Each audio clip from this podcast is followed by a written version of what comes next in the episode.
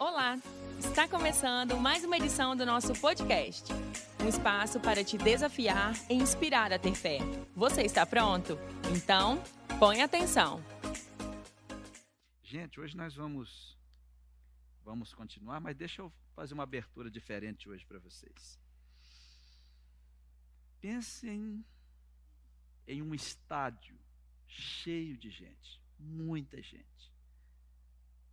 E lá estava o imperador, sentado.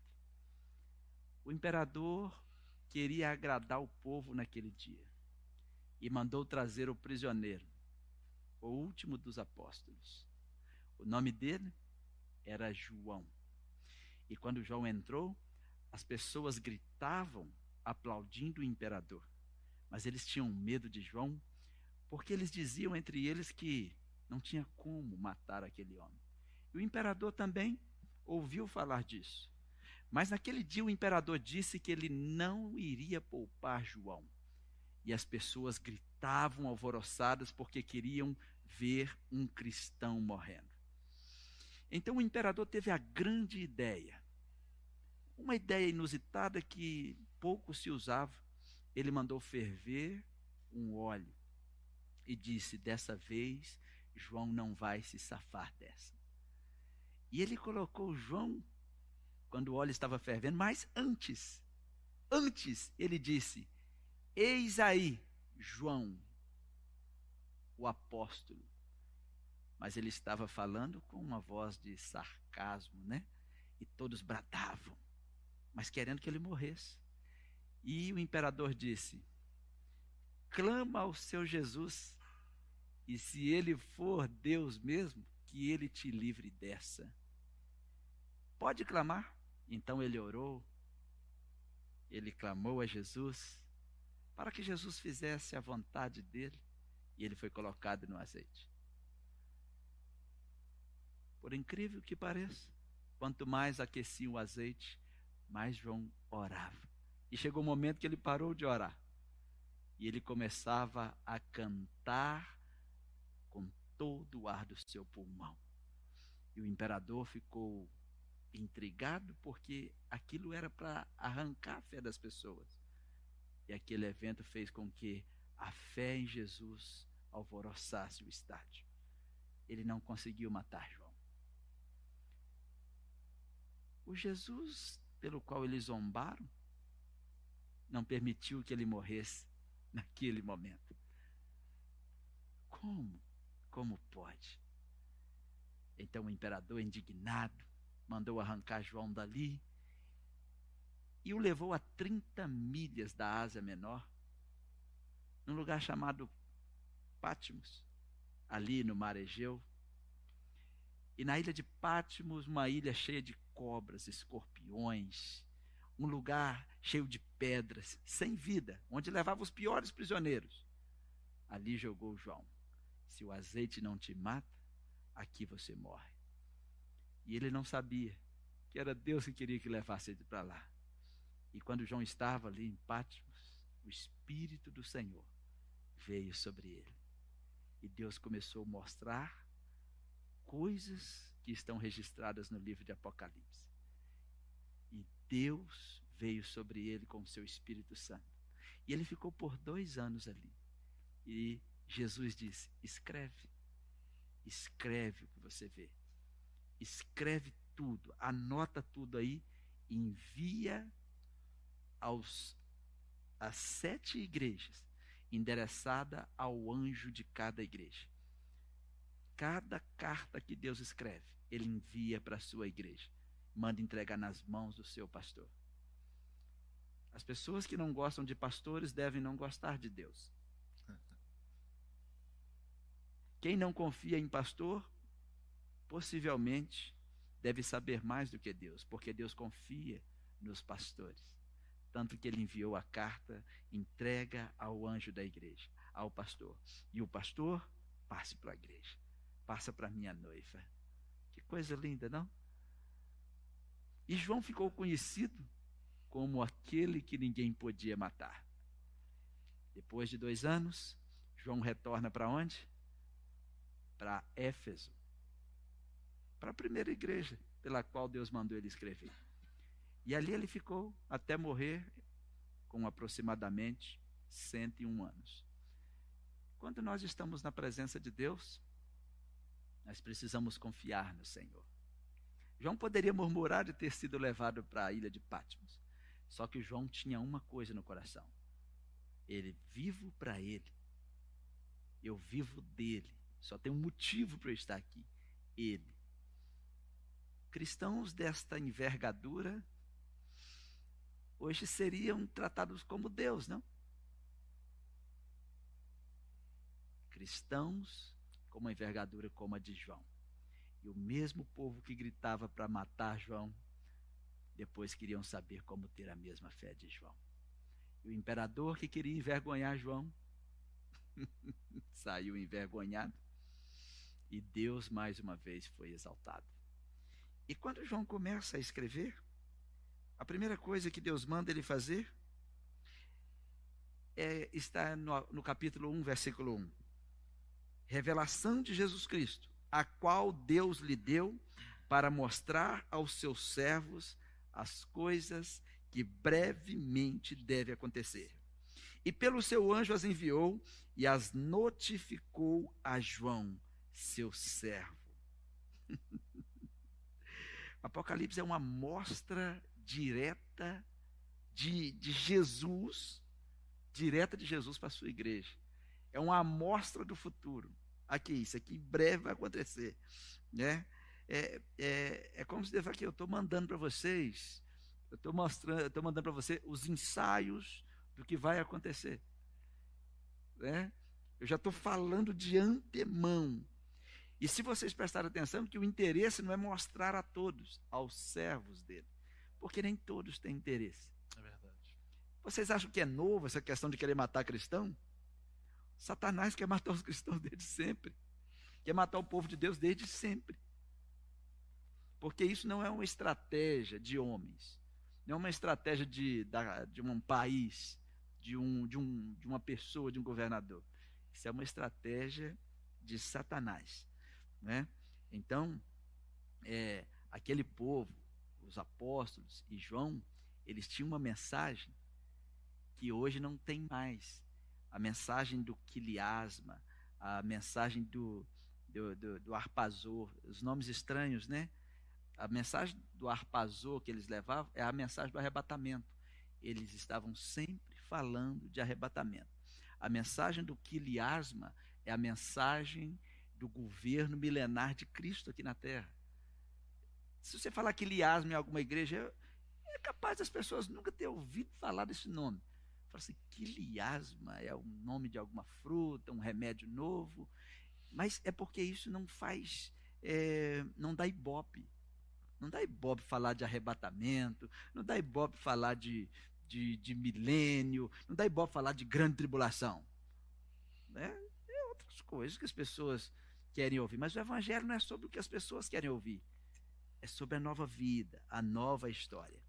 Então, nós vamos começar o nosso bate-papo aqui, né, com o Cledson, né, que é evangelista aqui na nossa igreja, Tiago, que é evangelista aqui na igreja, pastor Helmar, que é o nosso pastor auxiliar, e eu tenho certeza que esse momento é, é um momento bom para nós e bom para toda a igreja. Né? É um momento de nós é, nos debruçarmos um pouquinho no que Deus tem para nós. E vamos lá. Amém. Boa noite a todos. A paz do Senhor. Estou aqui com o Cledinho representando um pouco da igreja do Senhor através de algumas perguntas. E, pastor Evandro, quando o senhor falou a respeito de João na, na ilha, hoje a gente está vivendo uma quarentena, né, pastor Helmar, pastor Evandro? E João estava lá isolado sozinho, sem ninguém, sem celular, sem nada, e foi ali que o Senhor entregou uma mensagem para ele, né? Como que o Senhor gosta do secreto, né, pastor? E hoje a gente às vezes ignora o secreto. Mas a pergunta, pastor, é assim: é, por que, pastor? É, João escreveu, né, as cartas, mas por que especificamente ele escreveu para as igrejas? Poderia ter escrito para qualquer outro outro local, mas por que especificamente começando com o pastor Evandro, Por quê? Pastor Não Romar? vai mais responder, já falei tá. demais. Pastor Romar, Estou de folga em 5 segundos. a, a bo- a bo- a bolinha do ping-pong foi, foi pro senhor, pastor.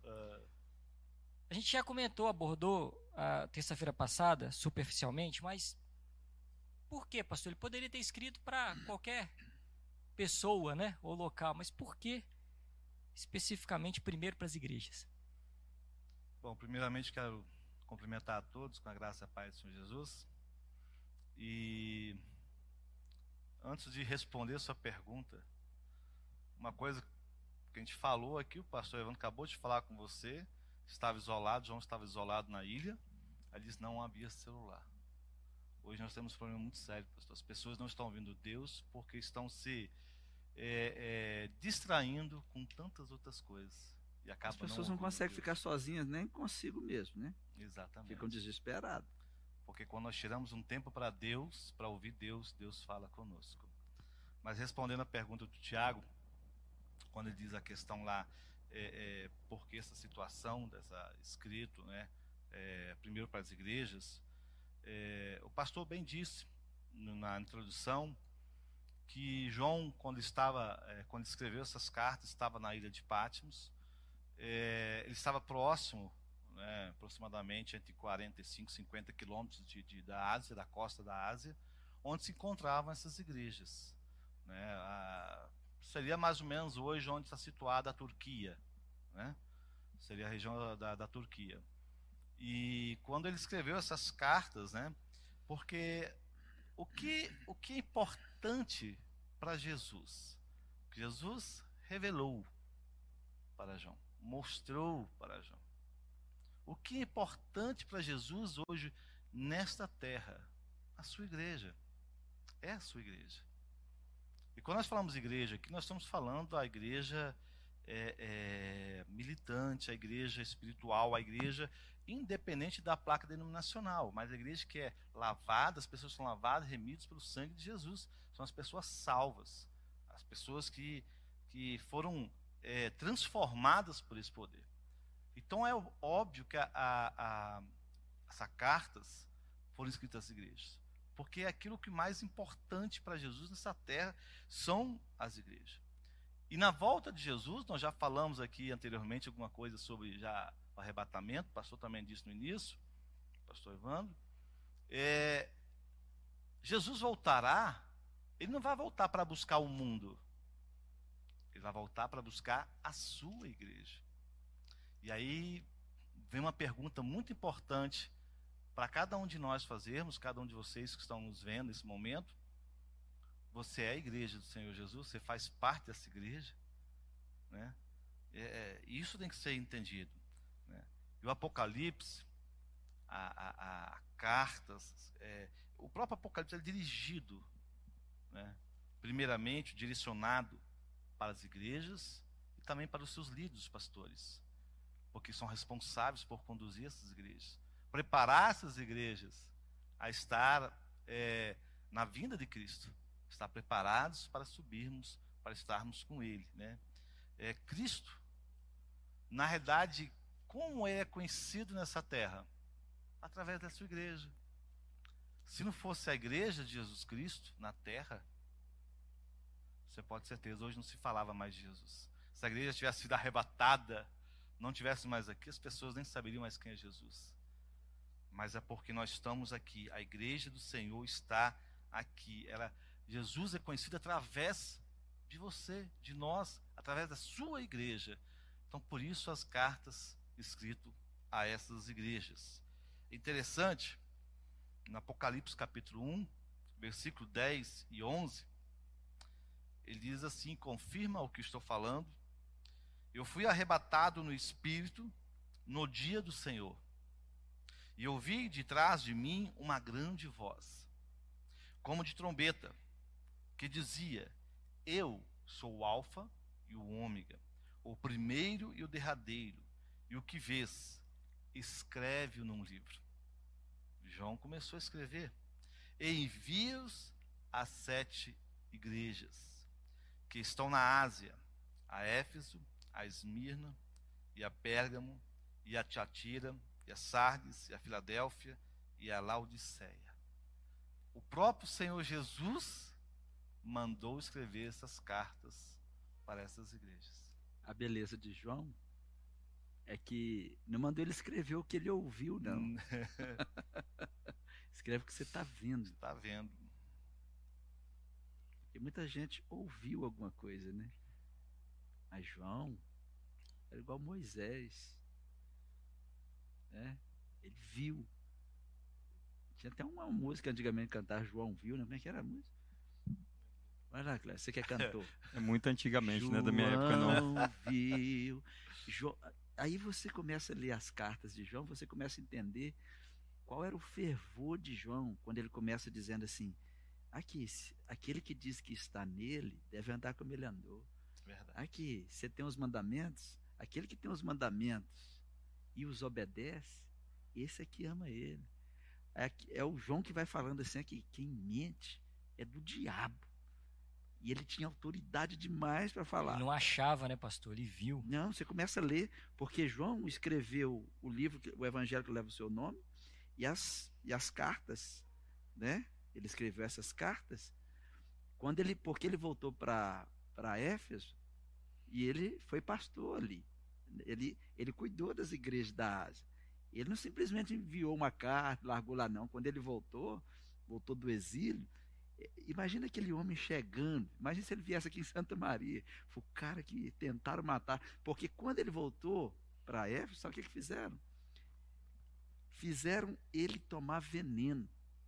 Se esse é o cara que não morre, eles pegaram ele de novo, fizeram ele tomar veneno. Você acha que ele morreu?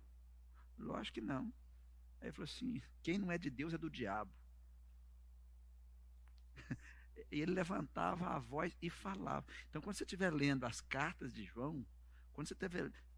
Sabe que você está lendo algo que um cara está botando para fora, não só o que ele ouviu de Deus. Eu creio, quando eu estou lendo João, eu creio assim, ele ouviu Deus falando aqui. Quem mente é do diabo. Anota aí.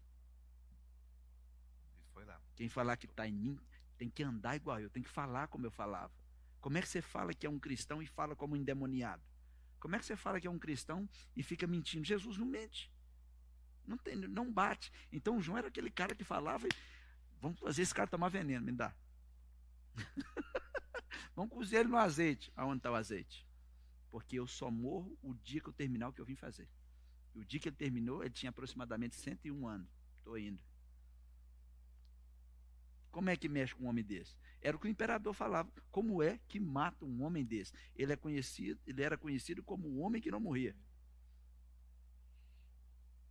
Como é que você é conhecido? Precisando de crente assim, né, pastor? É, mas o que eu estou dizendo aqui, que nós não chegamos perto de João. Verdade, é verdade. Mas quando a gente estiver lendo o que João escreveu, tenta mentalizar um João que viu. Ele viu Jesus, comeu com Jesus, andou com Jesus em carne. Você acha que ele não conhecia o Jesus que estava falando com ele, não? E de repente Jesus para falar, sou eu de novo. Qual dos outros fez isso? E ele começa a escrever depois as 1 João, 2 João, na hora que você estiver lendo. Por que, que esse livro é tão audacioso? É um livro de confronto. Quem está no pecado é do capeta. Foi, como é que um cara escreve isso? É aquele que viu Jesus em carne, viu Jesus no céu, viu Jesus no futuro, ele viu o dia do Senhor, não é sábado nem domingo, o dia do Senhor lá na frente, né? Aí quando você estiver lendo primeiro, segundo, terceira João de novo, fala assim, lê com muito respeito. Que o cara está falando o que ele viu, não só do que ele ouviu. Glórias ao Senhor. Eita, João. Pastor, e. Tô, tô engessado? Não, né? Tá bem sim? Como é que tá hoje, gente? Tá engessado, tá tranquilo, porque a Rita briga até sem eu vê-la, né? Eu fiquei sabendo. Ô, Rita, já chegou, tá? A Tati já falou. Não entrega a minha, É, não. Pastor, Não, tem que brigar mesmo, porque ele fica. quando- como é que ele fica quando ele tá aqui? Vou tomar água. Duro. não, e agora Parece que não- ele tá com a clavícula eu- engessada. Eu não posso ficar falando. Gesso na clavícula. Eu não posso ficar falando agora só do Geraldo, tem nosso irmão Gugu também que mexe com gesso. Então, tem dois na igreja, né? Então não posso falar que só o Geraldo me engessou. Eles estão. Tem não, pai. Tem mais de dois na igreja. coisa Tem mais? Ó, o outro, amém. Deus abençoe. Já tem mais pintores também. Fala com ele que Deus o tenha. Deus te abençoe. Pastor, e o interessante, assim, nós vemos que as pessoas, os pastores, as pessoas estão gritando, falando, pregando, e as pessoas, quando não querem nada com nada, falam assim: Eu sou de Deus. A gente ouve muito, né? Aí precisa sentar e ler um pouquinho de João. É por isso que quando uma pessoa converte, a gente manda ler aonde? João. Entendeu Esse por dia uma pessoa falou assim comigo, novo convertido, eu me converti, eu estou querendo ler, começar em Apocalipse. E não, começa lá em Mateus, não começa em Apocalipse não, porque chegar em Levítico e Números, rasga a Bíblia e sai correndo. Falei, não, vai ler Mateus, os evangelhos, que vai ser mais fácil o entendimento. Pastor, mas como fazer para todos ouvirem a nossa pregação? Tem algo que possa fazer para que todos possam dar ouvidos à nossa pregação? O evangelho é a coisa mais difícil que tem para as pessoas ouvirem. Por isso que os missionários sofrem. Por isso que o missionário, às vezes, ele muda para um país e ele fica ali no meio de uma tribo, tentando fazer uma horta para distribuir aquelas verduras, tal, para tentar conversar com as pessoas. Aí as pessoas vão ouvir ela como vizinho primeiro, para depois, porque se chegar com o evangelho, a pessoa já é capaz de matar ele já de uma vez, né? Por quê? A Bíblia diz que o mundo jaz no maligno. A palavra jaz é deitado. Você vai no cemitério, daqui aqui jaz fulano de tal. Mas não está lá mais, não. não tem ninguém deitado demais, não. O mundo está deitado nos braços do maligno. O mundo quer ouvir uma. Lança uma música evangélica que só tem Bíblia. Quase ninguém quer comprar. Agora faz uma música que agrada a turma, que fala de homem, né? Que vai, te, vai fazer muita coisa para você. Fala, rapaz, que música, hein? Não vou citar música aqui não, senão daqui a Ainda pouco o pessoal briga comigo. Tem, tem muitas músicas que são heresias direcionadas para Deus. Mas eh, a palavra, ela só pode ser recebida por quem é de Deus. Quer ver? Vamos num texto. Primeira de João.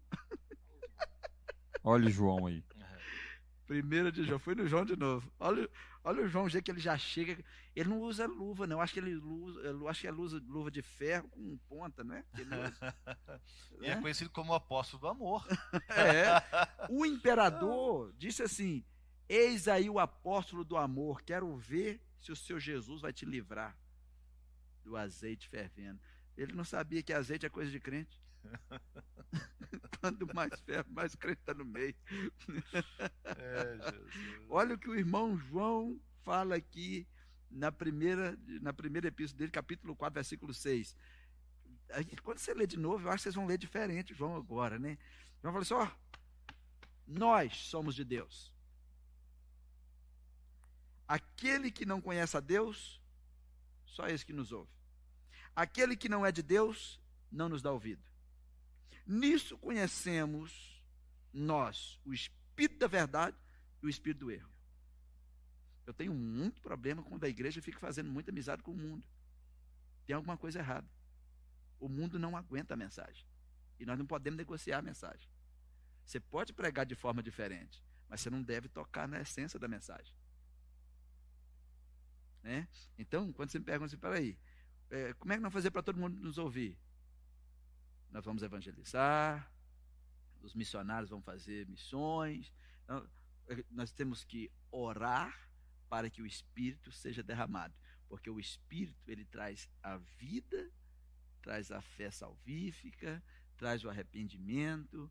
Então é um trabalho da igreja, é um trabalho da igreja orar para que o Espírito Santo seja derramado. Talvez tenha alguém em casa e fale assim: olha, meu marido, meu primo, meu tio, minha esposa não é crente. Eu já falei, eu prego todo dia. Não faça isso. Quanto mais você fizer, pior. A Bíblia diz que uma pessoa, muitas vezes corrigida, endurece a serviço. Vai tomar ódio de você. Quem faz a obra é quem? O Espírito, O Espírito Santo. Santo. Então o que você tem que fazer? Orar para que o Espírito Santo seja derramado. Quantas vezes você acha que eu oro? Eu tenho um filho de 10 anos e um de 5 anos. Quantas vezes eu chego na cama e falo, Espírito Santo, se apresente aos meus filhos? Né? Espírito Santo, se apresente aos meus filhos, se apresente ao Arthur, se apresente ao Heitor.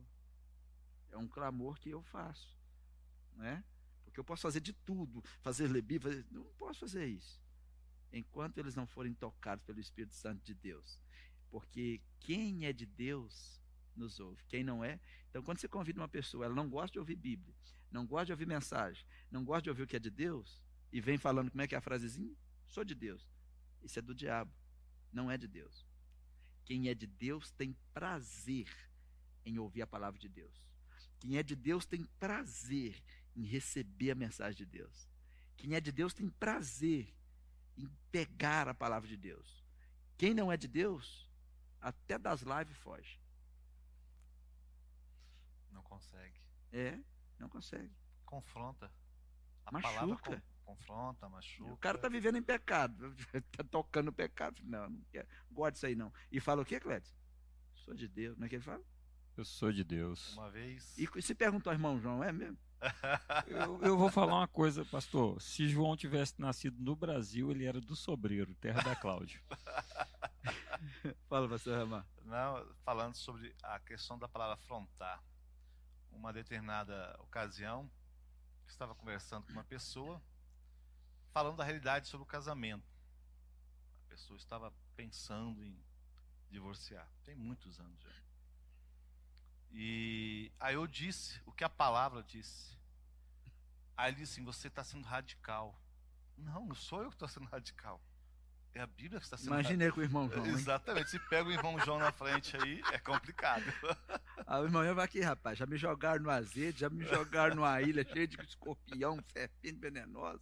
Me deixaram dois É. anos jogado lá, esperando eu morrer. Já me fizeram tomar veneno e você vem com conversinha mole, rapaz. Seu crente Nutella. Ô, pastor, e as pessoas usam a Bíblia para dar suas desculpas ainda. Nada melhor para um frouxo. De vez em quando eu falo assim: Jesus não bebeu vinho, por que, que eu não posso beber cachaça? É, isso é uma conversa pra gente levar aqui uns seis meses, hein?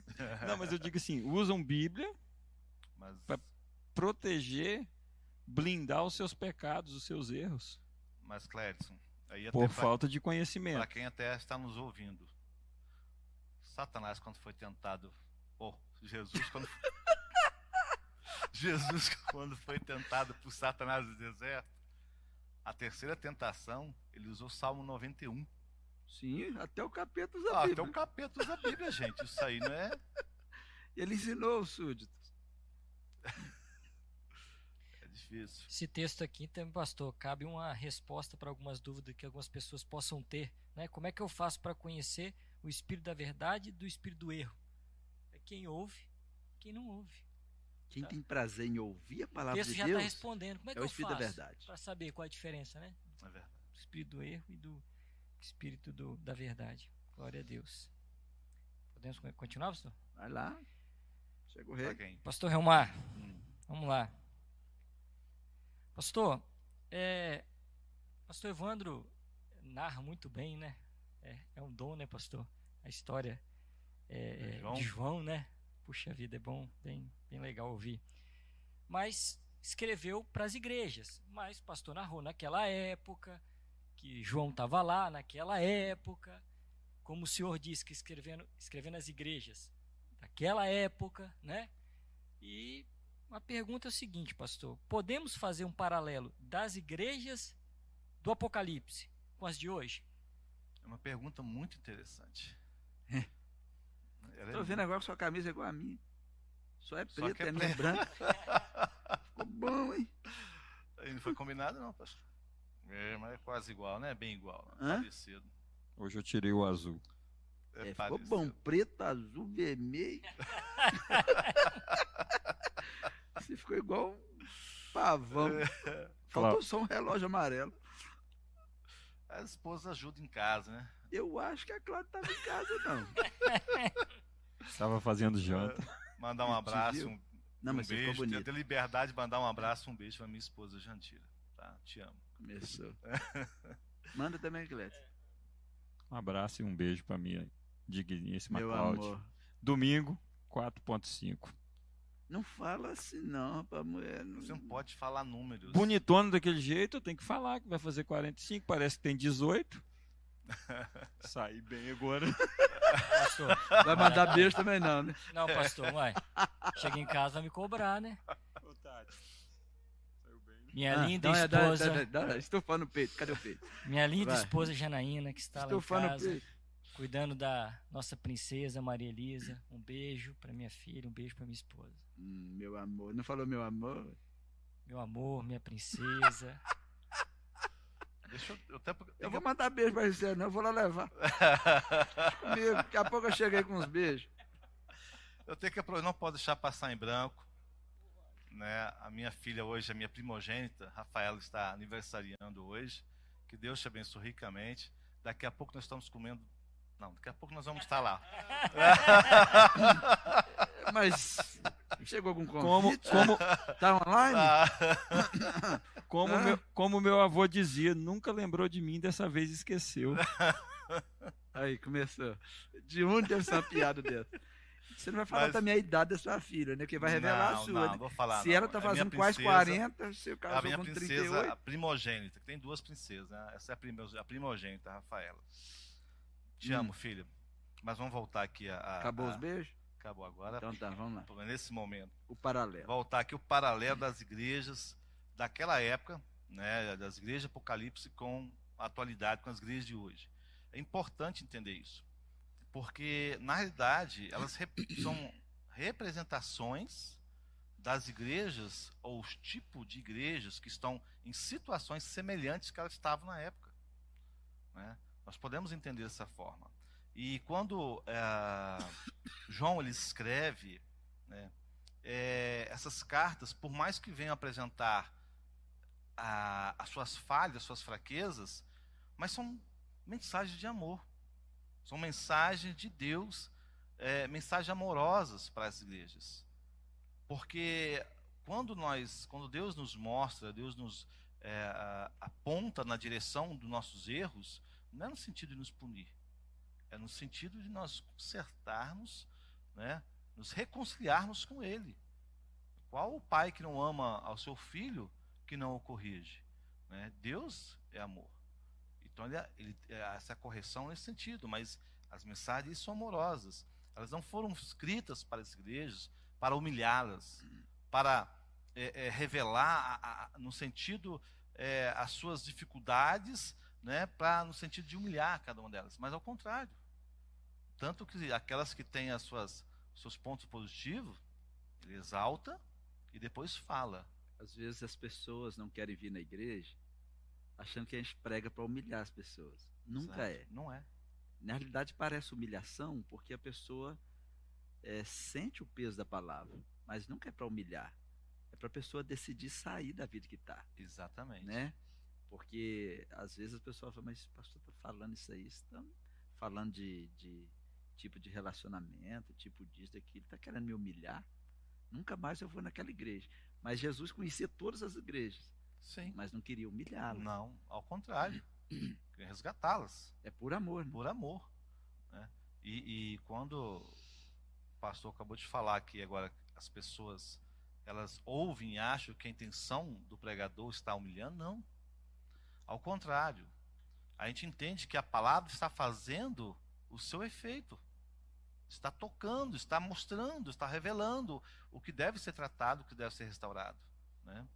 E essas igrejas, elas realmente existiram, essa, estavam, eram reais igrejas físicas, estavam lá as pessoas em cada uma dessas cidades e estavam vivendo a sua realidade. E Cristo, sabendo disso, alertou, né, trouxe a João isso e foi é, alertando eles. Mas o importante, mais interessante, que toda vez que Jesus falava e João escrevia, né, chegava num determinado momento, terminando, que ele abençoaria os que vencessem. aos vencedores. Ou seja, sempre há esperança, há um incentivo de perseverar, de continuar, de buscar, de, de é, é, mudar de vida, mudar as atitudes, porque só assim, né, essas pessoas, as igrejas, como para nós o paralelo atual, se perseverarmos, nós alcançaremos a bênção que Ele tem para nós, de sermos vencedores. Glórias ao Senhor. Glória a Deus. Pastor, e só falando de perseverar, a gente sabe que quanto mais quanto mais nós servimos a Deus, quanto mais nós procuramos andar nos caminhos do Senhor, mais atacado nós somos. Se você é crente e não quer ser atacado, é só levar uma vida de qualquer maneira. O diabo te deixa. Quanto mais a gente busca e, e procura ser fiel à palavra do Senhor, mais nós apanhamos, porque o diabo bate. A gente sabe, ele ataca. E esses homens, João mesmo, irmão João, pode esquentar, põe fogo no azeite que eu tô, o lombo vai aguentar. E nós, até quando nós devemos suportar? Sim. É, tem um grande, grande erro que as pessoas cometem é tratar Deus como homem. Por quê? O que, que a humanidade valoriza? Que foi feito há 500 anos. As pessoas recebem nome de rua, nome de praça. Ah, o nome da praça é o nome do fulano, porque ele fez isso e isso. Ok, está tudo certo. Tempo de glória. Ah, fulano fez isso, fulano fez aquilo. E levanta suas, suas estátuas lá, né? Vou te fazer, vou fazer uma pergunta para vocês aqui rápido. O que que Jesus fez na infância dele? milagres. Não tem registrado. Qual é a mensagem? O que Jesus fez nos últimos três anos e meio? A mensagem de Jesus é: tem quantos anos de crente? Você tem quantos anos de crente, Tiago? 22. Você já foi líder de jovem? Você já foi isso? Sabe de que, que isso vale? Lá para trás? Nada. Serve para os homens. Mas para Deus, o que vale é no dia em que você foi chamado é a última coisa. Tanto que Jesus conta uma parábola dizendo: aqui, quem chegou primeiro, quem chegou por último, eu vou, vou dar o salário para quem. Eu vou calcular na última hora, não é na primeira. Ah, mas eu trabalhei o dia inteiro. Não quero saber que hora você chegou. Quero saber que hora que você está saindo. Hum, não sei se está sendo claro isso. Né? Porque as pessoas às vezes vêm para a igreja e dizem assim: Eu já cantei há 20 anos atrás. Sua canção já foi. Não existe mais essa canção. O futuro está no ventre. Todos os dias damos a luz ao presente. Mas o passado, para Deus, é sempre sepultado. Porque se Deus não sepultar o passado, nós estamos fritos. Porque o perdão é sempre sobre o futuro.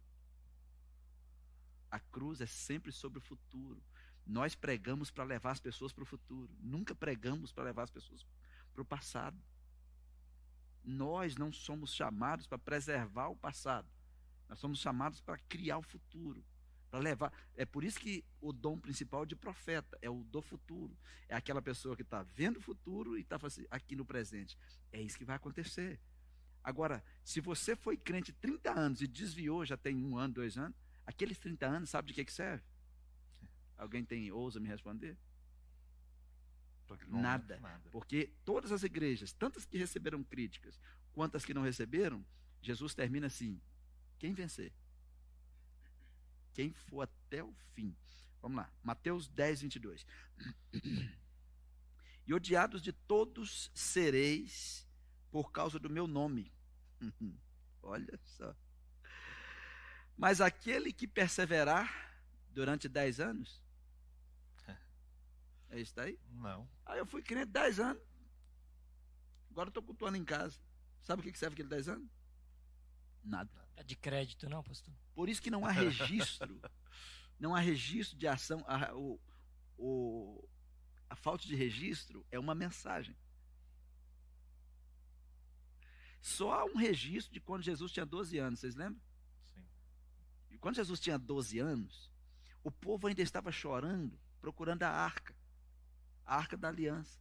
Aquele registro ali é um registro profético. Por quê? Jesus vai ao templo e ele desaparece. Ele estava, estava desapareceu. Se vocês lerem o texto, desapareceu por quantos dias? Três dias. E onde ele estava? Dormindo lá no lugar chamado Santo do Santo. Era o retorno da arca. Isso é um outro assunto, não? No mais, ah, mas não aconteceu nada. É a mensagem. Eu não quero saber se você foi crente 20 anos atrás. Quero saber como é que você está hoje. Eu não quero saber quantas vezes você leu a Bíblia no passado. Eu quero saber se você está vivendo. Pelo menos, vamos para João de novo. Pelo menos, 1 João 2,6. Primeiro ou segundo? Nem lembro mais. Confere para mim. Acho que é segundo de João 2,6. Ou 1 João 2,6. Ah, não tem que ter nada na cabeça também. Né? Primeiro de João 2,6. Isso. Obrigado. Eu estou perguntando aos universitários aqui.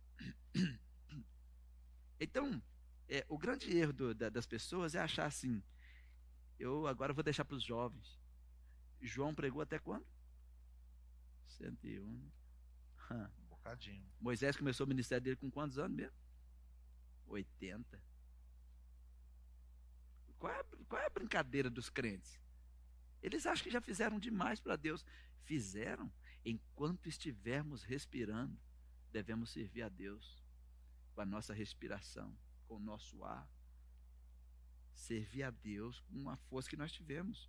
Né? Então, aquele que perseverar até o fim, Clédes. Até quando devemos suportar? É até o fim. Porque tem gente que está contando história de quando cantou, de quando pregou, de quando foi crente. Sabe de que, que serve isso? Para Deus? Ah, em seu nome, em seu nome profetizando. Falei, não, se está no passado, não serve.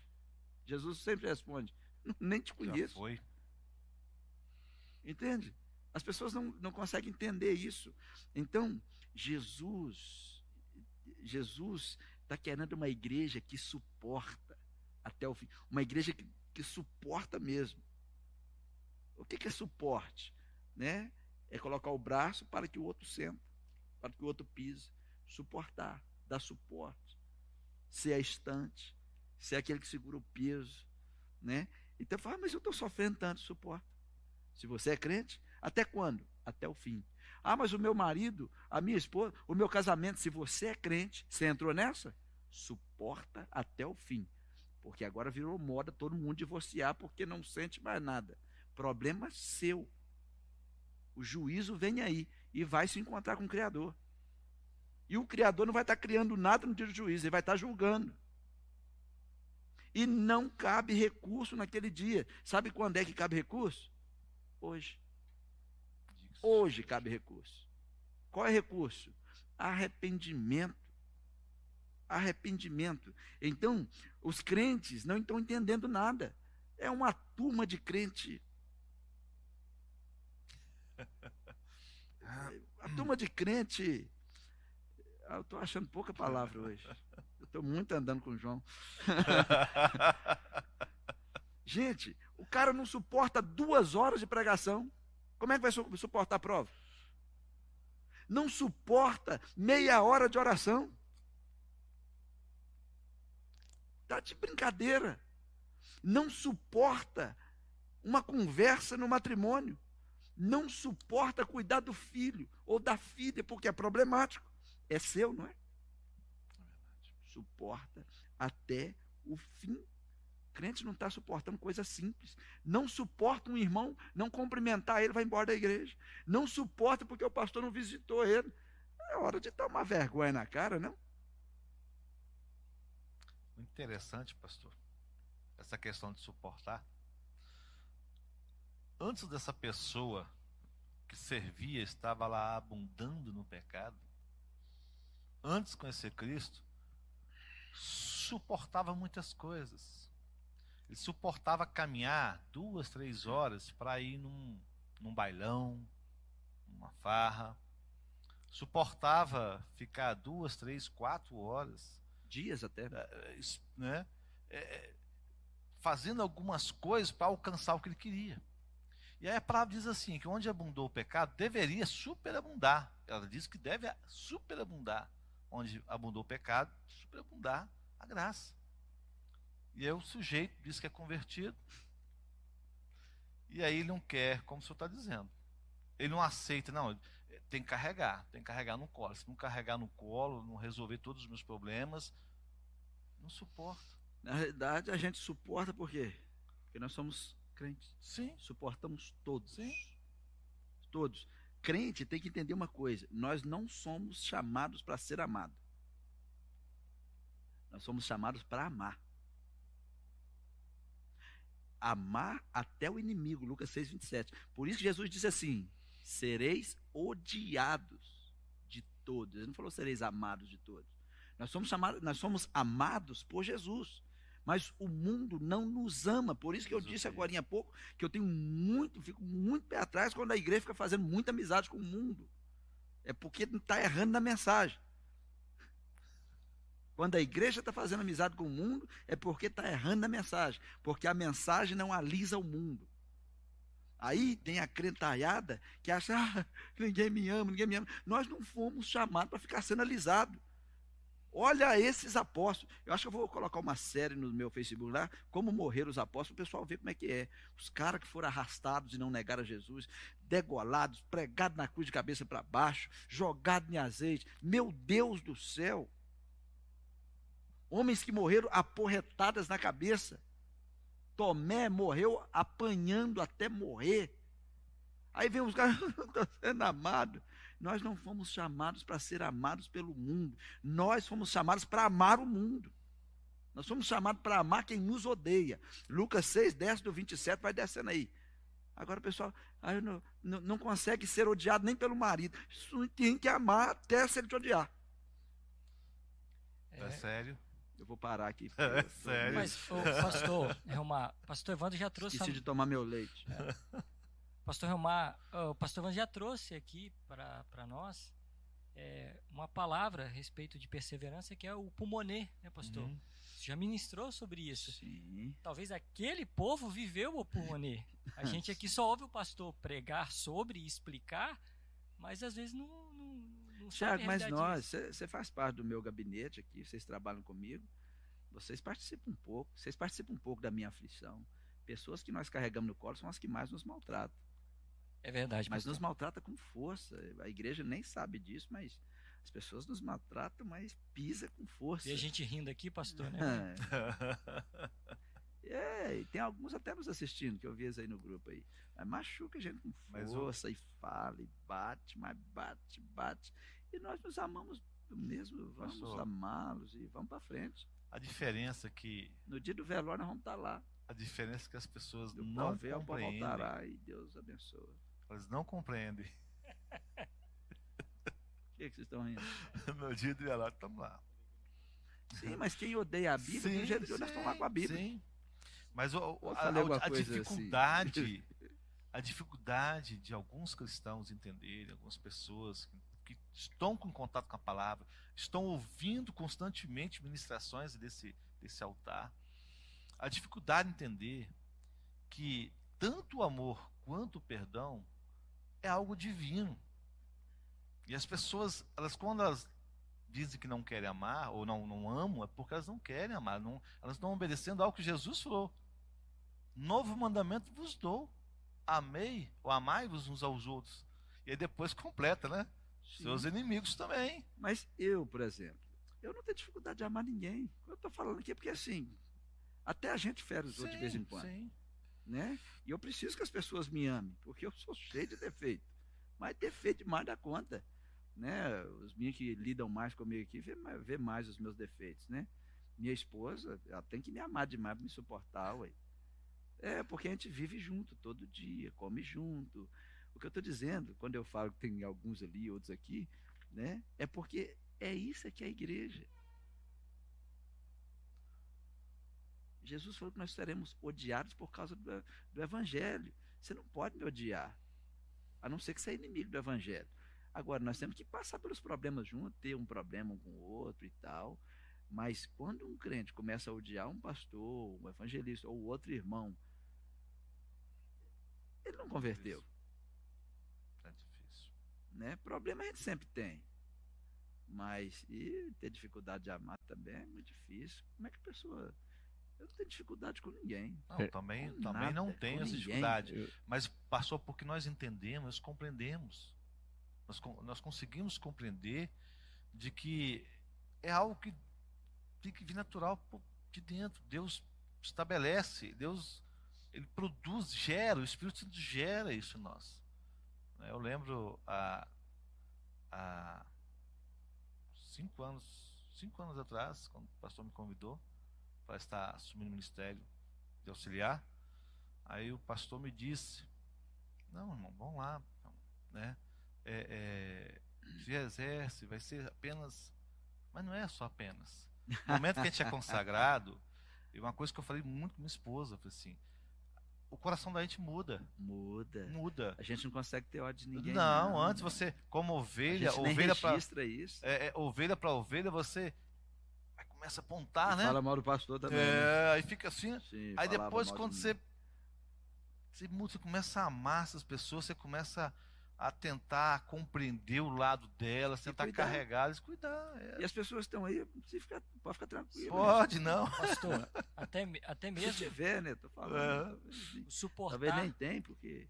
pastor Evandro já, já ministrou também sobre isso, até mesmo o suportar por amor, a gente declara que não é por obras que a gente está indo em relação à salvação. Porque a pessoa acha assim, eu vou suportar porque eu vou Não. fazer bem feito, Ah, não. eu vou suportar porque Deus vai ver que eu Sem esforço. suporto, aí sim eu vou ter a salvação. A gente sabe que é pela graça. Então, a gente suporta é por amor, não é Quando eu, em vantagem com ninguém, não. quando eu vejo alguém que é ovelha nossa, ou alguém da liderança que é, eu pego a culpa para mim. Eu paro e penso, meu Deus, onde é que eu estou errando? Por que, que essa pessoa me tratou assim? Eu devo estar errando em algum lugar. Mas eu não tenho essa questão de julgar ninguém. Qualquer ovelha que tiver aqui, a gente abraça do mesmo jeito. Nós somos chamados para isso. Mas o que a gente quer é que todos cheguem a, a essa, essa questão de suportar. Não para falar assim, eu vou ter que te suportar. Falar assim, não, eu tenho que me suportar. Eu devo estar errando em alguma coisa. Não é? Eu tenho que melhorar. Pastor Relmar estava falando ali, eu também não tenho dificuldade nenhuma em. Eu erro. Quanto, Você é. com É, quanto mais pessoas quem não erra? lidamos- O pessoal de Não, sobreiro é, erra? Com pessoal quanto mais erra, pessoas. olha, eu tô- quando, achava que você não errava, não. quando eu vou falar sério, O pessoal de sobreiro não erra, não. minha linha de raciocínio, tem meia hora pensando para falar. Vai, Cledes. Não, eu. Quanto mais a gente lidar com pessoas, mais a gente erra com as pessoas. Eu não tenho Sim. dificuldade em pedir perdão, eu não tenho dificuldade em perdoar. Pode falar o que quiser comigo, se na hora, às vezes a gente fica sem vontade de dar um soco. Mas não, não, não Mas você tem essa vontade de dar um soco? tem. Mas passa. Ele Mas aqui- melhorar Fica na vontade, né, Cleitinho? Mas aqui, mas eu não, também não tenho dificuldade, não guardo nada no coração e eu tenho uma dificuldade em ver a pessoa falar que é um cristão e falar que às vezes não consegue perdoar um irmão. Então são coisas que alguma coisa aí, A gente tem que lidar, né? Tá porque ah, né? eu sou um cristão O Espírito Santo não está no mesmo lugar com essa pessoa. e não né? perdoa, não, não, não bate, não, não fecha a conta. Então assim, eu pode falar o que quiser comigo, eu não tenho dificuldade. Tem vezes que eu vou embora aborrecido com algumas coisas, triste. Chega em casa, toma um café Chega com em leite, casa, toma um café, três pão. Come uns três pães, a Cláudia falou, a barriga. E vida que segue não tem dificuldade, não tem dificuldade, graças a Deus, isso aí. Sim. Amém. Vamos lá?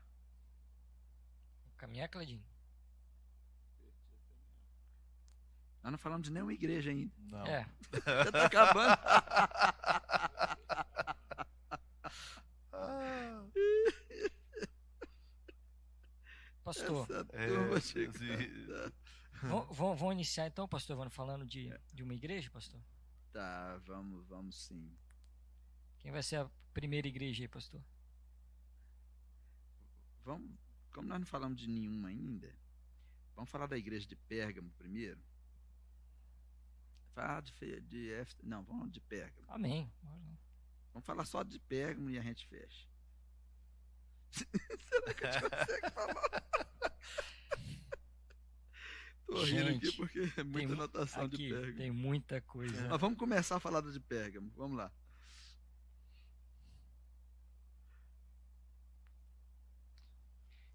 Pergunta para pano de fundo, Você pastor. pode ler o texto aí? O... e- Apocalipse 2:12. E ao anjo da igreja que está em Pérgamo escreve: Isto diz aquele que tem a espada aguda de dois fios. Pergunta, pastor, para contextualizar o povo que está nos escutando, Vai lá, pastor. qual era. Porque cada. eh, Na verdade, quando o pastor Helmar falou sobre as igrejas que existiram, né, que hoje é a Turquia, né, pastor? As, as Isso. ruínas estão lá. Sim. Então, tem até uma viagem, né, pastor? É, eu que ia a gente falar, tá- parece que tem uma caravana aí, 2020. Não, espera passar a pandemia. É falar lembrar verdade. de o botar do data, né? Mas tem uma caravana aí. Perfeito. Mas certo é que tem o- o- o- a questão histórica lá, né? Tem as ruínas das igrejas lá, né? Sim. E o nome é cidade, né? Perfeito, só perfeito. lembrando. Exato. Então tem a cidade lá, né? Tem o- os guias que explicam o contexto histórico, não o contexto bíblico somente, né? Mas, pastor Helmar, é, para a gente entender um pouquinho o Pérgamo, dá, um, dá, um, dá uma palhinha em relação ao panorâmico, panorama local de Pérgamo. Interessante quando, na pergunta anterior que você fez, questão da, da- do paralelo com as igrejas atuais, Jesus ele escolheu cada igreja, como ele citou, dirigiu essas cartas a cada igreja, porque tinha suas particularidades. Né? Essa igreja, a cidade de Pérgamo, é a igreja que se encontrava em Pérgamo, né? ela na realidade era uma cidade importante no primeiro século, né? É, era um grande centro religioso, político e religioso, nessa região da Ásia Menor. Então, assim, a quantidade de pessoas, a, a, a fluxo de pessoas que existiam lá, era muito. né? Tanto que havia um templo dedicado ao imperador César. Então, ou seja, havia a idolatria, havia tudo. Então, quando Cristo ele direciona essas cartas, né, porque ele queria alcançar esse povo, como a gente falou antes. O objetivo sempre foi o amor, né, alcançar né, a, essa cidade, né? E interessante que quando Jesus fala sobre Pérgamo, Pérgamo, ele ele cita, né, o único momento que é citado nominalmente o nome de um cristão que foi um Marte, né? É, Antipas. Ele foi assassinado nessa cidade, é, que está registrado lá, capítulo 2, versículo 13. É, então, quer dizer, eles tinham suas particularidades. o contexto de uma cidade com templos né, eh, Isso, é. pagãos e a igreja Estava no meio, no meio dessa- disso dessa aí. né? Então a- havia havia essa essa situação naquele lugar, naquele lugar.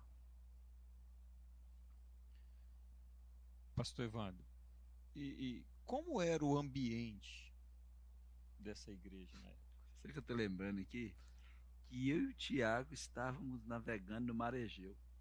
Longe distância. É verdade. Ali para para aqueles Ai, lados, ai, ai. Ai, ai, ai. ilha de Páscoa. Perto assim. É, na região. Mas a gente, é, nós almoçamos ali às mar do mar Egeu e eu falei com a Ricete, Ricete, você tem noção de onde a gente está almoçando? Lá em Corinto. E essa água aqui. Mar Egeu. Eu falei, que coisa. O que Deus vai Fantástico, fazendo? Estou aqui Fantástico. ouvindo e, e navegando. Né? Deixa eu fazer umas é, algumas colocações desse ambiente, né? É, Porque o pastor Realmar falou de como que era a cidade, como é que estava ali. Pensa uma igreja localizada onde tinha um imperador e tinha um culto imperial. Não era uma democracia, pastor. Era imperial. Agora pensa se fosse Santa Maria, tem um culto ao imperador e tem a igreja. A maioria das pessoas vocês acham que ia para onde? Hum. Para o culto ao imperador, né? Jesus fez uma declaração. Não vai para lá, né, Tiago? Jesus fez uma declaração, né, no versículo 13, no capítulo 2 aí, que ele disse assim: conheço as tuas obras. Primeiro, Deus conhece tudo que as igrejas fazem. Conheço as tuas obras e sei aonde habitas, que é onde está o trono de Satanás. O pastor Ramar falou ali que lá era sede política e religiosa. Ali tinha muita política e muita religião junto. Quando, quando você coloca numa panela muita política e muita religião, Satanás faz um trono. Ele começa a mexer. O Brasil está muito barulhento nessa área, né? É, tem muito barulho no Brasil. Tá um nojo você abrir o YouTube. É um nojo. Né? É um nojo você ver algumas coisas. Né? Porque nem os crentes sabem o que estão fazendo. Nem os crentes sabem o que está acontecendo. Um caldeirão. Um, um, caldeirão.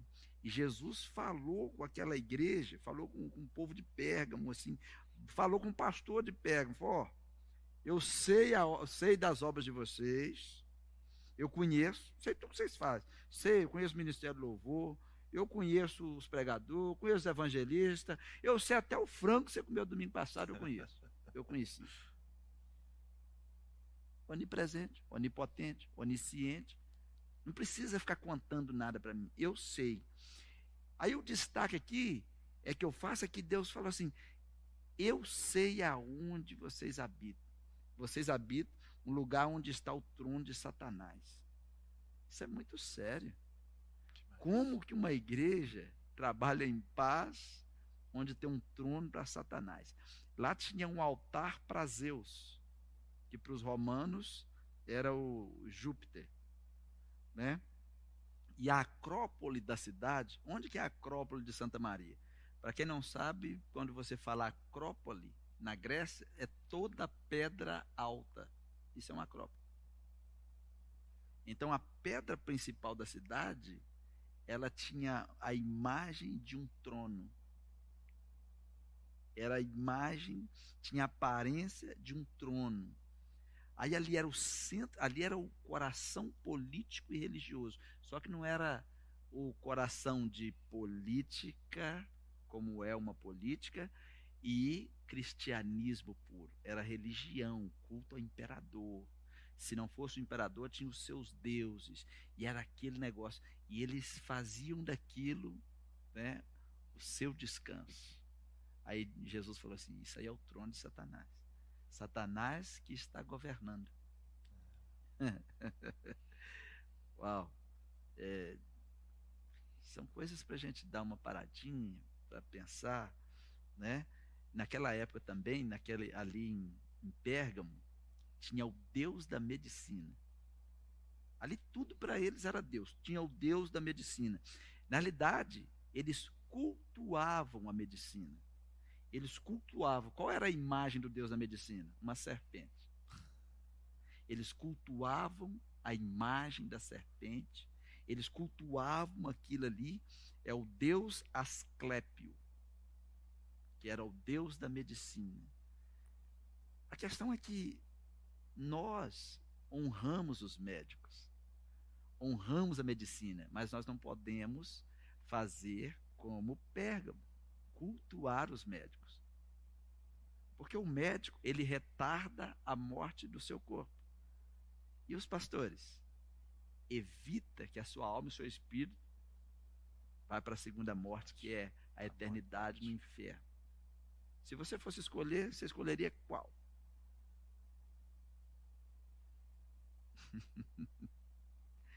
É, é uma coisa para a gente ir conversando aqui.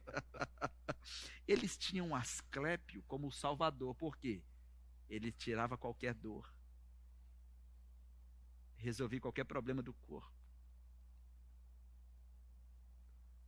O que podemos tirar de lição para hoje? É, porque até crente quando se vê com um diagnóstico de morte, ele aceita qualquer toque, até do inferno. Ele vai em qualquer canto. Fulano, é, ele faz isso, ele faz aquilo, pode falar. aqui no contexto aqui, pastor, às vezes as pessoas nem reparam nada que tem alguma coisa mística, né? Mas a Asclépio aqui é, tem o cajado de Asclépio, né? Que é o cajadinho com a cobra Sim. que simboliza a medicina. A pessoa às vezes olha para aquilo ali e nem sabe a história por trás, Sim, né? espero que o pessoal já fique sabendo, né? Aquele é o símbolo do Salvador de Pérgamo. O símbolo de Asclépio, o deus da medicina. Eles cultuavam a medicina. E Jesus chamava aquilo de. Não, vocês estão no lugar aí onde está o trono de Satanás. Satanás é o deus deste lugar. Né? É, Aí, para ele se dar bem naquele lugar, o que, que eles fizeram? Aceitaram a doutrina de Balaão e a doutrina dos nicolaítas, ao invés de ficar só com Jesus Cristo. Pastor, é, a, igre- a- carta foi escrita né, ao anjo da igreja, para aquele povo ali, no meio desse contexto que o senhor está narrando, né? Mas uma pergunta assim, que talvez o pessoal em casa possa, possa vir à mente é: o que, que Jesus tinha contra a igreja de Pérgamo? Ah, vamos ler aí, 2,14. Ele começa assim: algumas coisas, ele não disse uma. Porque tem, tem uma igreja que Jesus não tinha nada contra ela, só uma, que nós vamos ver semana que vem. Tinha alguma coisa, mas essa aqui, algumas coisas. Agora vamos, vamos ficar para nós, né? Pastor dessa igreja estava sem moral também, ele não estava fazendo nada. Ele aceitou muita coisa dentro da igreja. Não é? Algumas coisas tem contra ti. Porque tens lá, lá dentro da igreja, os que seguem a doutrina de Balaão, o qual ensinava Balaque a lançar tropeços diante dos filhos de Israel, para que comesse o sacrifício da idolatria e fornicasse. Aqui nós vamos dar uma, vamos fazer uma Vamos pegar a ferramenta do Asclepio aqui agora, vamos fazer uma incisão, né? Abrir a barrigada.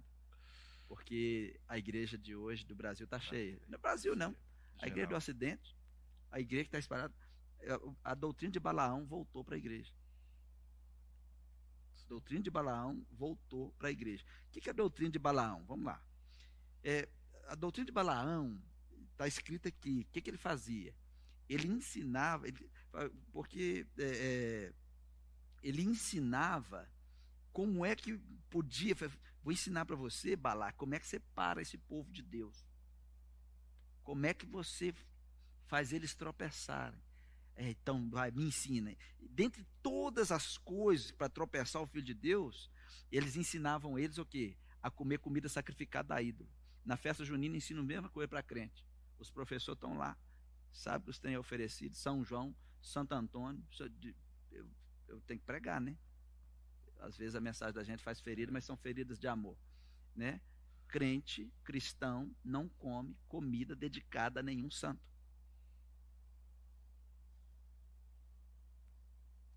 Complicado, né? É idolatria. É. Pastor, eu posso dizer, vai onde você quiser. Mas você sabe que você não deveria fazer o que você está fazendo. Isso é doutrina de Balaão. Agora tem crente fazendo isso dentro da igreja, tem pastores. Festa crentina. É cretina. É uns trem doido. Se você quer comer, não tem, vai lá na sua casa e faz, rapaz. Faz e lambuza, come até passar mal. Mas se está dedicado a um ídolo, estou fora. Isso é doutrina de Balaão. Outra coisa que, vamos lá, o que, que eles faziam? O- a- esses que seguiam a doutrina de Balaão. Eles estavam dentro da igreja. Tinha os crentes bons? Tinha. Tinha a turma. É a- igreja de hoje. Hoje você vai na igreja, não tem complicado. As pessoas vão lá para assistir show. É, eles acham que igreja é show. Gente, igreja não é show, é culto. Ah, mas por que que vocês têm isso aqui? Isso aqui nós fazemos com excelência para Deus, não é para você, criatura do céu. As pessoas precisam entender isso. Eu não estou fazendo nada para homem aqui. Gostei do louvor hoje, pastor. Não, mas não é para homem nenhum. Então o que eles faziam? É, é, é, é, quantas pessoas você conhece que estão colocando é, é, tropeço dentro da igreja? Tem gente que é o próprio tropeço. Né? Maridos que se dizem crentes, que não deixam a mulher vir no culto, ele é um tropeço. E vice-versa. Não deixa a mulher ir no- numa reunião de mulheres. E ainda fica acusando. Você está lá, é reunião de mulher, vai estar tá acusando que ela está indo atrás de homem. Meu Deus, é reunião de mulheres. Se tem homem, vai junto. Não ora, não deixa orar. Não lê Bíblia, não deixa ler Bíblia.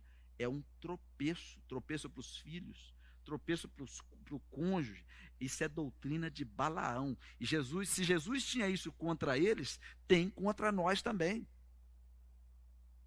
Isso é doutrina de Balaão. Eles, que, que eles faziam para agradar o povo de Pérgamo? Eles se misturavam com o mundo e perderam o senso de verdade. Eles faziam o que o mundo fazia para ficar bem. E Jesus diz: Eu tenho isso contra vocês. Vocês estão seguindo a doutrina de Balaão. Vocês estão fazendo a mesma coisa. Vocês estão ensinando o povo a comer coisa sacrificada estimulando o povo a prostituir. Isso aqui é sério. Pessoas, às vezes, na nossa igreja, nós temos pessoas que vêm na igreja que não são casadas. Agora é hora de mais um machucadinho, mas essa é a palavra. É por amor. É por amor, né? Aí as pessoas na rua falam assim: ah, mas naquela igreja aceita todo mundo. Não, todo mundo pode entrar aqui. Eu quero saber se vai poder entrar no céu, é diferente. Mas aqui todos podem entrar. Se entra uma câmera, se entra uma mesa, isso aqui é menos importante que uma pessoa. Então todos podem entrar. Verdade. Qualquer pessoa é melhor do que essa mesa. Então todos podem entrar. Entrar, pode sair, pode ficar aqui dentro. Agora a questão de ir para o céu tem que ouvir a mensagem. Se o indivíduo você encontrou uma mulher, você mora com ela, você não é casado, isso é fornicação. Doutrina de Balaão, está escrito aí. Jesus disse: Eu tenho isso contra você. Isso é doutrina de Balaão. O que, que Balaão fazia? Ele, pega, ele, ele selecionava as mulheres moabitas, as mais sensuais, e enviava para o meio de Israel para seduzir os homens. Para eles fornicarem com ela. Para quê? Para fazer eles tropeçarem, sair, fazer eles saírem da presença de Deus. E isso está acontecendo na igreja hoje. Estou falando só aqui não. Não vou proteger nosso povo, não, que a gente tem gente aqui que mora junto. Eu não sei por que, que não casa. E eu não sei por que, que eles aceitam morar junto sem casar. Mesmo lendo a Bíblia. Eu não sei que Bíblia que está lendo. Deve ser Bíblia em quadrinho. Que a Bíblia em quadrinho do Arthur, mas o Heitor não tem quase nada de Bíblia, né? Só os quadrinhos. a Bíblia do é, parece ser a Bíblia, versão internacional de Balaão e Nicolaíta. Tem a NVI, agora tem a BNI. Balaão e Nicolaíta. Não, estou falando sério, porque a gente prega e parece que não sim, entra sim. a mensagem na cabeça das pessoas. Se você não tem condição de casar, não entra para dentro de casa. Vai cada um para sua casa. Fica lambendo um ao outro, parecendo cachorro lambendo o outro. É, mas, gente, isso é tão sério. Zé, que as pessoas acham que a gente está brincando. Aí fala sobre o Apocalipse, né, pastor Relmar? Pensa que é só arrebatamento, tribulação e tal. Ensinando. A doutrina de, de Balaão incita a luxúria. Luxúria. Né? O que, que é luxúria, Tiago? Ah, pastor, é, e tem gente que acha luxúria sim, andar de carro sim, novo, sim, andar de cordão no, no é, pescoço. Tem, tem Isso é luxúria? Então, tem alguns homens que falam que as mulheres estão luxo, né, pastor? Mas não necessariamente, né? Nós estamos falando de luxúria. É, a luxúria é, tem a ver com a provocação, né, pastor? Aquilo que seduzir, né? O outro homem, né? Então, quando dá aquela indireta, né? Essa mulher tá um luxo, né? Na verdade, ela está provocando a luxúria, né, pastor? A luxúria é o é o sexo desordenado, a imoralidade. É o desejo sexual fora de ordem, fora do campo de segurança. Qual é o campo de segurança do sexo, pastor Helmar? Hoje é o casamento, o matrimônio. Sempre foi o matrimônio. E as pessoas acham que podem ter sexo. Está namorando? Está noivo? Pode, pode? Me fala aí. Não. Biblicamente, a palavra condena claramente muito claro. Então, a luxúria, gente, é doutrina de Balaão. Os jovens, fala aí, Cledinho, para os jovens, você quer ler dos jovens? Jovens que acham que. Na verdade, quando a gente fala, pastor, eles acham que a gente está errado. Por quê? Nós queremos proteger. Quando a gente fala é por proteção. Nós dissemos agora, a mensagem não é para humilhar, É para proteger. mas tem que receber. E às vezes ela é mais forte. Jovens querendo dormir um na casa do outro. Jovens passeando de carro, só os dois, casalzinho de namorado à noite. A Bíblia diz que um abismo chama outro abismo. Um problema te leva a outro problema. Um pecado vai te levar para outro pecado e vai te afundar. Então, quando eu falar com vocês, jovens, é por amor, é para proteger. Sim. É porque as pessoas acham que o pecado sexual é a mesma coisa. Pastor Relmar fala para nós aí. Pastor Relmar, pecado sexual. Porque tem gente que fala assim, tem pecadinho, tem pecadão, tem pecadinho. Gente, tem pecadão. Sabe qual é o pecadão? Blasfêmia contra o Espírito Santo. Nem tem perdão. Se não é um pecadão, não sei o que é. E tem pecadinho, porque a Bíblia diz que há pecados que não é para a morte. Por exemplo, você falou um tempo, devia falar aqui agora, oh, meu Deus, eu não devia ter falado isso. Foi um pecado, um erro. Isso não é para a morte, você consertou ali, segue a vida. Entende? Sim. Agora tem pecado que é para a morte. Minha pergunta: o pecado sexual, ele se difere? Ele é diferente dos outros pecados? Não fala para mim não que eu não estou em pecado sexual, não. Fala para lá. É, é, é uma situação uma situação muito importante entendermos, porque se nós entendermos que nós somos de Cristo, que nós temos habita em nós o Espírito Santo, nós somos templo do Espírito Santo, somos é, corpo, como igreja, corpo de Cristo. E todo pecado sexual com esse corpo, você está ferindo diretamente o corpo de Cristo. Você está pecando próprio, próprio, contra, é, contra o próprio corpo de Cristo. O pecado sexual é muito sério. E como foi falado aqui, um abismo chama outro. Todo pecado que a pessoa comete só atinge a ela. Mas do todo corpo. pecado sexual atinge o corpo. O corpo. Preste atenção nisso, gente. Todo pecado é fora do corpo. Só atinge você, sua família. É claro, Sim. ninguém sabe disso. Mas um pecado sexual dentro da igreja atinge o corpo de Cristo. Todo o corpo. Sempre. Pode continuar, pastor. Sim, não. É, nesse sentido, atinge todo o corpo, né? Leva pessoas é, é, é, a afetarem a igreja, as pessoas ao redor, afeta tudo. Aí fala assim, eu quero fazer a vontade de Deus. Qual que é a vontade de Deus? Que se mantenha puro. Sim. Que Aqui, se ó. mantenha puro. Vou ler um texto aqui, 1 Tessalonicenses 4,3. Essa é a vontade de Deus. Que todos se abstenham da imoralidade sexual. Por quê?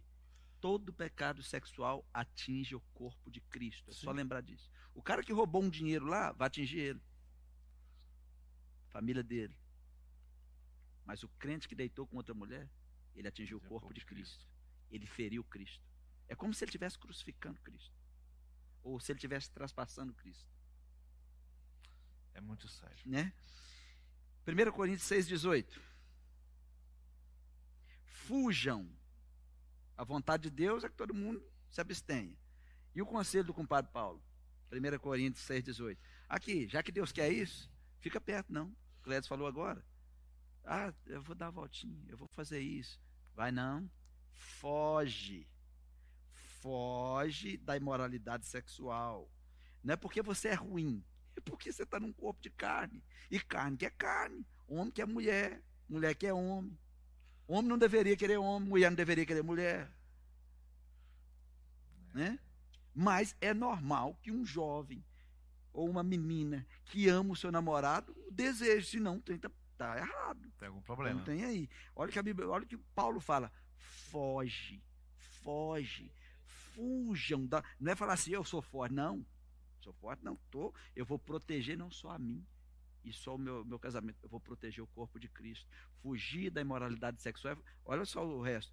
Todos os outros pecados que alguém comete, fora do corpo os comete. O que, que, que a Bíblia está dizendo? Todos os outros pecados. Você mentiu? Isso é só mexeu com você, feriu você, vai ferir isso. É uma questão sua com Deus. Vamos acertar aqui. Você, isso é um monte de coisinha. Mas quem peca sexualmente peca contra o seu próprio corpo.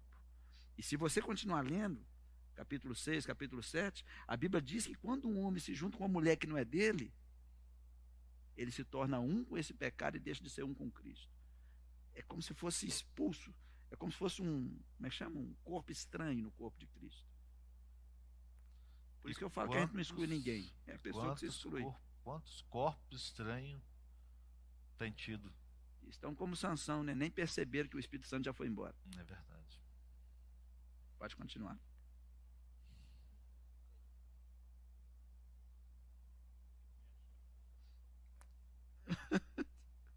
Como é que é? Deixa eu me achar que está sendo tanta pancada que eu estou me Pastor, quanto, quanto, Cledinho, quanto Cledinho acha aqui, pastor, quando Paulo fala sobre fugir da imoralidade sexual, pastor, tem um contexto hoje, no meio dos jovens, né? Hoje não, isso é de tempo, né, pastor? Que quando está com a menina e um rapaz, né? É, que eles são menosprezados porque você fugiu, você estava com a menina em tal situação, você não foi lá e pegou a menina, não, você fugiu. Hum. É, é como se fosse fraco o fugir, né? Hoje a sociedade traz o quê? Não, você tinha que ter partido para cima, fugir. Mas nós não. andamos de acordo com a Bíblia, não de acordo com a sociedade. Pastor Evandro, quando nós falamos de, de, de imoralidade sexual, quais atos que se enquadram como imoralidade sexual? Não dá para falar tudo. Mas se essa é a vontade de Deus, a gente tem que saber um pouco. Né? Fornicação, que é a doutrina de Balaão. Imoralidade sexual, tudo é doutrina de Balaão. Porque Balaão ensinava isso para Balaque para fazer o povo de Deus cair. E, e, até hoje. Satanás usa a mesma coisa. Né? Então, o que, como é que identifica imoralidade sexual? Por exemplo, né, a pessoa vai. Ah, qualquer envolvimento com imoralidade, você está indo contra a vontade de Deus. Por exemplo, fornicação. O que é fornicação? Qualquer, anota aí, qualquer atividade sexual fora dos laços sagrados do matrimônio. Você não é casado? Não dorme junto. Se tá, conserta hoje. Sempre há tempo. É? Ainda bem que é por amor, né, pastor? Que é, com certeza. Isso, a porta da graça está aberta. For, o que é fornicação? Fornicação é relação sexual de pessoas solteiras. Relacionamento sexual de pessoas solteiras. O que é prostituição? É a venda do ato sexual. É a venda do corpo ou a compra do corpo. Isso é prostituição. Né? O que é adultério? É quando acontece a quebra de exclusividade de uma aliança. Quando é que a igreja é adúltera? Quando ela deixa de adorar somente a Deus e tem outro Deus. Ah, na, na, na, na igreja, adultério se chama idolatria, que é quando você coloca um outro e chama de Deus. Porque é quebra. O que é adultério? Adulterar quer dizer quebra de exclusividade da aliança. Quando é que acontece um adultério no, no, no relacionamento? Só quando há casado. Por exemplo, um homem casado e uma menina solteira, ele é adultério e ela é fornicação. Uma mulher casada e um homem solteiro, uhum. ela é adultério, ele é fornicação. Dois solteiros, fornicação, fornicação. Dois casados, adultério, adultério. Um, um vendendo o corpo e o outro casado. Um adulterando e o outro prostituindo. Ela é prostituta e ele é adulto. É, é, essas coisas. Isso tudo é imoralidade sexual. Tudo. E essa turma todinha que está falando aí está na galeria daqueles que não vão herdar o reino tá dos céus. Está escrito lá, não herdarão o reino dos céus. Então nós estamos falando aqui por amor. Não estou querendo envergonhar ninguém, não. É por amor mesmo. Né? É por amor. Não desliga da live agora. É por amor. Se desligar, Deus vai te pegar. A gente tinha muita coisa a falar de Balaão, mas vamos dar um pause Balaão, vamos para outra parte para a gente fechar. Então, pastor, Cécio falou sobre Balaão e os Nicolaitas, né, pastor? Sim. Quer falar, pastor? Não, deixa o pastor. Vai falar, rapaz. Não, Como entender pegou, a doutrina. Pegar o gancho aí, tá com não, o gancho. Não, Cledinho que eu tô batendo Não, muito. deixa. Eu tava falando antes, um pouquinho antes, mais cedo, tava conversando com a ministra louvor aqui. Eu falei assim, quando o pastor Relmar bate, é uma coisa. Quando o pastor Evandro bate, ele bate sorrindo Com Sim. amor, pastor. Com É. amor. É, Você perguntou mesmo? É, porque, pastor, a gente está, né, Pérgamo, né, pastor, ainda, né? Sim, nós pra... estamos em Pérgamo. Nós estamos na igreja que Jesus falou assim: algumas coisas eu tenho contra vocês. Não era toda a igreja. Alguns de vocês estão seguindo a doutrina de Balaão. Eu falei com o pastor Reumães do culto assim, ó, você vai falar de três igrejas hoje. Aí o que, que eu falei? Não vai sair da primeira. não. Sim, nenhuma. nós vamos terminar essa aqui, senão vai virar aqui. Então E lá, Jesus falou assim, e tem outros aí seguindo as doutrinas dos nicolaítas. Essa mesma doutrina chegou lá em Éfeso, só que Éfeso agiu diferente. Aqui não. Botaram para fora. Botaram para fora. Assim tens também os que seguem a doutrina nicolaítas, o que eu odeio. Olha só o que, que Jesus diz. Deus odeia a fornicação, Deus odeia adultério. Deus odeia a imoralidade sexual. Uau! Se Deus odeia, por que, que as pessoas insistem? Jovem, amado, minha amada, preste atenção. Esquece o pastor Evandro, tal. só ouve. O que a Bíblia está dizendo é que, olha o que Deus diz, está na primeira pessoa. Eu odeio era Jesus falando com João. E João, tá, tô anotando. Por isso que João escreveu do jeito que escrevia. Quem não é de Deus é do diabo. Olha o que esse homem viveu. Está na primeira O que eu odeio. Não que ele odiava a igreja ou as pessoas. Odeia esse tipo de comportamento. O de Balaão nós já falamos um pouquinho. Senão a gente vai falar muita coisa aqui. Agora, o, o- essa turma aqui, os nicolaítas, é pedra de tropeço da igreja. Eles atrapalhavam tudo. Já viu aquela pedra de tropeço que vai na assembleia de igreja para atrapalhar pastor? Eles vão em Eles são sempre pedra de tropeço. Eles dão mais valor ao dinheiro do que à igreja, dão mais valor a coisas do que a pessoas. Isso é doutrina nicolaítas. Quando é que você sabe que uma pessoa está na. um- alguém está na igreja seguindo doutrina de Nicolaitas? Ele está sempre sendo pedra de tropeço. Ele é pedra de tropeço para tudo. Você põe no ministério, ele vira uma pedra de tropeço. Né? Tem gente, não na nossa igreja, que o pastor confia nele, põe ele no ministério e divide a igreja. Isso é doutrina nicolaíta. É uma doutrina do inferno. Né? O trabalho dos nicolaítas era corromper a igreja e corromper o culto. Como é que se corrompe uma igreja? Levando o povo ao pecado. Semana que vem nós vamos falar sobre o espírito de Jezabel que está em outra igreja. Preparar os, os lombos. Sim. A doutrina de Nicolaitas tinha um trabalho: fazer o povo tropeçar. Sabe, que, sabe por que ele fala de doutrina? Porque eram pessoas que ensinavam na igreja. Ensinavam o quê? Coisas que não estavam na Bíblia. Não, isso aí não tem problema, não. Não, isso aí não. Isso aí não. Jesus falou o quê? Eu odeio. Eu odeio essa doutrina, não as pessoas. Eu odeio isso que está sendo feito aí.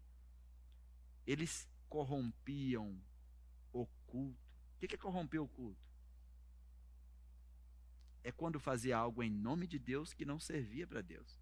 Eu falei assim: não, isso não é para mim, não. Se o ministério de louvor vai cantar para Deus, em nome de Deus, canta para Deus.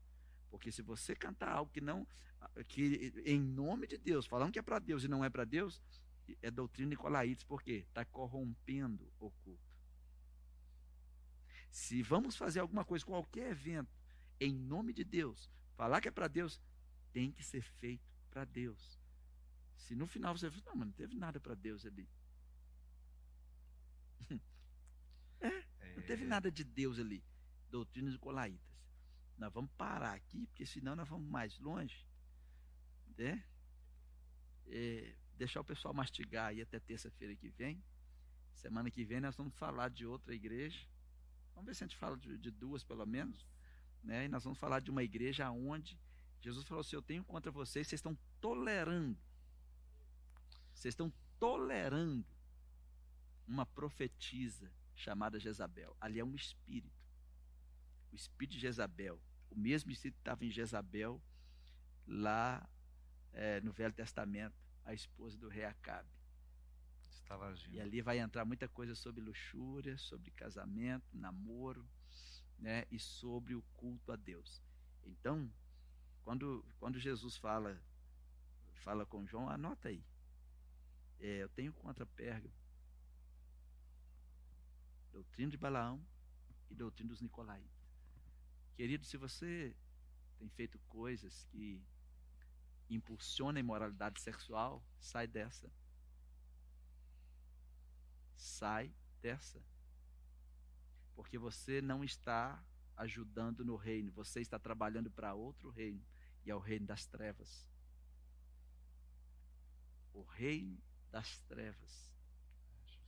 Isso sai caro. Deus nunca fica ignorado.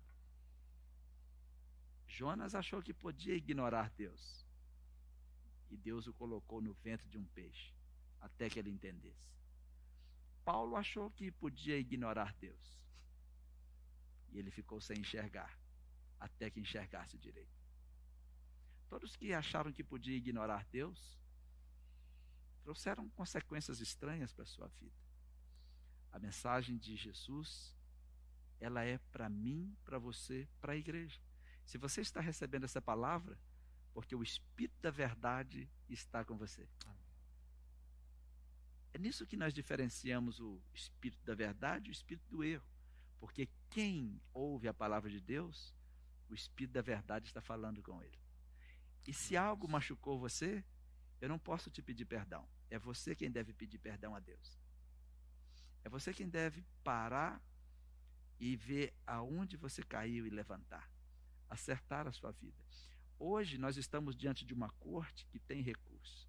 Você pode entrar com a sua petição e ele está te ouvindo, e ele te perdoa, ele te levanta, ele te sara. Mas se você esconde as suas transgressões, esconde o seu pecado, a sua alma vai apodrecer. Mas aquele que confessa e deixa, alcança a misericórdia. Aproveite essa oportunidade para você acertar a sua vida com Deus. Jesus falou com você não para te condenar hoje, mas para te resgatar. Seja você um líder, seja você um moço, uma moça, o Espírito Santo falou com você. Eu queria pedir a você para ficar de pé na sua casa, desafiar você a orar comigo. Porque eu também preciso preciso orar, eu preciso tanto da misericórdia de Jesus, nós precisamos tanto dessa graça. Nós não somos melhores do que vocês. Na realidade, dependemos mais dessa graça do que as pessoas imaginam. Verdade. Preciso tanto do perdão diário de Deus, não o perdão anual, mas o perdão diário. Talvez eu poderia até melhorar. Eu preciso do perdão de hora em hora, talvez pior, de minuto em minuto. Eu só peço a Deus que nunca me solte por um segundo, porque eu não sei o que seria de mim, não sei o que eu faria sem Ele, não. Talvez eu correria o risco de me perder. Mas para eu não me perder, eu me entrego a Ele todos os dias. Fica de pé aí na sua casa e vamos orar comigo. Se há algo que Deus falou com você, que você precisa pedir perdão agora, talvez você tenha luxúria na área sexual, você está preso na pornografia, talvez você está preso numa fornicação, talvez você está preso na prostituição, no adultério. Querido, Deus pode livrar Amém, você. Jesus. Tome a decisão agora de ter uma vida de santidade, de ter uma vida diante de Deus.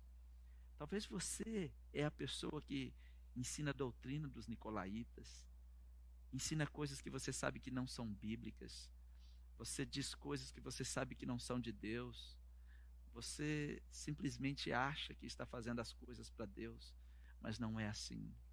Talvez você, sem perceber, estava dentro da doutrina de Balaão, fazendo até um amigo seu, uma amiga tropeçar, levando as pessoas ao pecado sexual, incentivando a fornicação. Pede perdão a Deus. Deixa Deus trabalhar no seu coração. Deixa Deus curar você. Deixa Deus sarar você. Pastor, mas será que amanhã eu não vou sentir mais vontade de fazer esse pecado? Você vai sim, porque você está num corpo de carne. Mas de tudo que nós falamos, você vai ter que suportar. Você não precisa suportar óleo quente. Você não precisa suportar ninguém te arrastando pelas pedras da cidade. Você não precisa suportar ser pregado em uma cruz de cabeça para baixo. Porque a sua cruz é outra. Toma a sua cruz, carrega ela. Ou seja, suporta até o fim. Vamos até o fim, vamos juntos. Põe a mão no seu coração e eu quero orar por você. Meu Deus, em nome de Jesus. Louvado seja o teu nome. Eu sei que o teu Espírito Santo falou muito nessa noite a muitas pessoas. E eu sei que essa mensagem vai chegar em outras casas. E eu peço ao Senhor que tenha misericórdia de nós que estamos aqui, para que todos nos vejam com simplicidade e saibam que nós não temos maldade no nosso coração. A nossa mensagem, ela é para livrar as pessoas do fogo e das chamas da eternidade, do mal. A nossa mensagem produz feridas, mas são feridas de amor para resgatar o pecador do lamaçal de pecado. Mas quando vier a Jesus, Jesus vai sarar as suas feridas. Amém, Jesus vai passar o bálsamo no teu coração. Amém, Jesus vai trazer uma novidade de vida para sua casa, para sua família, para o seu futuro. Então, que todos, ó Deus, estejam recebendo esta mensagem de bom grado, Amém. que o teu Espírito Santo possa ministrar de uma forma mais simples no coração dos teus filhos, em nome de Jesus. Amém. Amém. Amém. Obrigada por escutar o nosso podcast. A palavra de Deus tem poder para transformar nossas vidas. Então siga as nossas redes sociais e receba mais mensagens que o ajudarão a crescer espiritualmente.